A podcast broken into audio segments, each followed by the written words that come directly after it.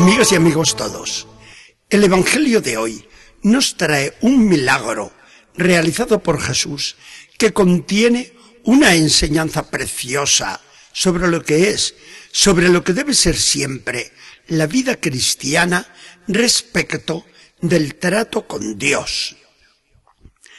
Regresaba Jesús de las fronteras de Israel con Fenicia, a donde había ido con los doce, quizás solo para descansar de tantas fatigas, ya que era fiel a su consigna de no ir más que a las ovejas descarriadas del pueblo judío. Atraviesa toda la Galilea, llega hasta la Decápolis, en la otra parte del lago, y le traen un sordo mudo. Señor, cúralo, pon sobre él tus manos, y le desaparecerá esa sordera y esa mudez que padece desde su nacimiento. Jesús, por la causa que sea, y que no indica el Evangelio, debió darse cuenta de que era un caso difícil, porque hace unos gestos que nunca ha realizado con ningún otro enfermo. Ante todo, se lo lleva aparte, retirado de la gente. Después, le toca la oreja y humedeciendo el dedo con su propia saliva, le toca también la lengua. Mira al cielo, suspira profundamente, como si estuviera en un apuro, y dice, Efeta, ábrete. El Evangelio nos ha conservado en su lengua original la misma palabra de Jesús, señal de que le daba mucha importancia al hecho. El pobre y afortunado enfermo ve y siente cómo se le abren los oídos y se le suelta de repente la lengua, de modo que oía y hablaba perfectamente bien. Y recibe de Jesús la consabida advertencia, de la cual desde luego no va a hacer ningún caso.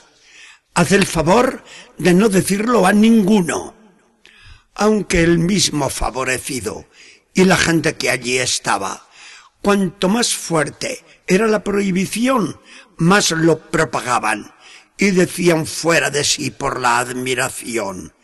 Este Jesús todo lo ha hecho bien, hace oír a los sordos y hablar a los mudos.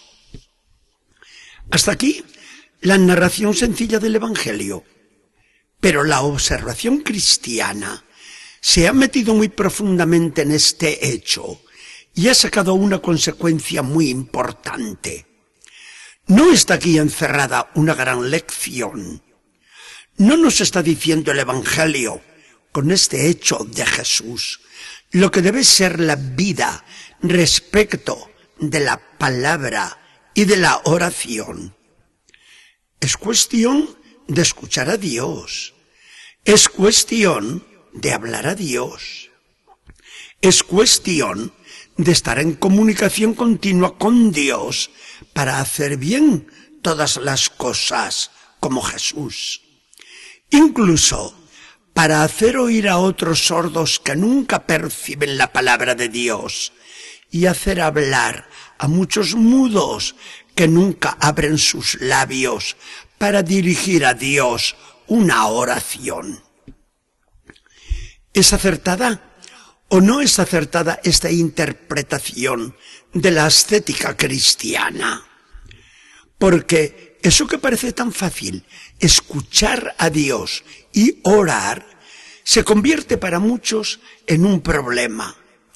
Y se necesita todo el poder de la gracia, como en el caso del sordo mudo, que se ha de emplear a fondo para su curación. Y es que hoy, a pesar de que se escucha mucho la palabra de Dios y se reza también mucho, gracias a Dios, hay también muchas personas que viven con los oídos taponados y con la lengua atada cuando se trata de comunicarse con el Señor. Palabra, fe y oración están íntimamente ligadas. la palabra de Dios es necesaria para la fe. Si estudiamos un poco la Biblia, nos damos cuenta enseguida de que la salvación viene solo de Dios. La salvación es gracia, es regalo de Dios. La iniciativa la ha tomado Dios. Nos habla Dios. Nos propone su plan. Nos dice lo que quiere de nosotros. Muy bien, esto es claro. Viene entonces la fe, que es la respuesta que se le da a Dios. Entre Dios que habla y la persona que le responde está el qué? Clarísimo, la oración. Desahogo de las almas con el Dios que nos ama y que nos ha hablado. Nosotros oramos y hablamos con Dios para desahogar con Él nuestras almas, para manifestarle el amor que también nosotros le tenemos a Él, para pedirle la fuerza de poder cumplir su voluntad, a fin de que nuestra fe no sea una fe muerta, que le dice sí a Dios con los labios y no con las obras de la vida. Todo esto nos lleva una vez más a pensar en la importancia de la escucha de la palabra de Dios. Lo mismo en la Biblia que en la predicación de la iglesia. La palabra de la iglesia no es más que la palabra de Dios que se conserva viva en la fe de la iglesia y en la enseñanza de los pastores. Leer y escuchar con asiduidad y con gusto la palabra de Dios es señal de que Dios nos atrae y nos llama. Y es señal, por lo mismo, de que estamos encaminados por la senda de la salvación. Con la oración pasa igual. Al rezar se manifiesta que se tiene hambre y sed de Dios.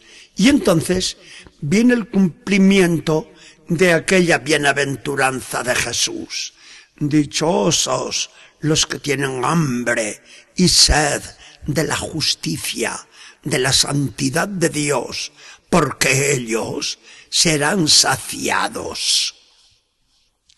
Señor Jesucristo, porque quiero conocerte, dame hambre de tu palabra, porque quiero amarte a ti y al Padre, dame tu espíritu, motor de nuestra oración. Y así, escuchándote siempre y siempre en comunicación contigo y con el Padre en el Espíritu Santo, no te pondré ciertamente en ningún apuro cuando tú me pidas que oiga y que hable en mi comunicación con Dios. Que el Señor nos bendiga y acompañe.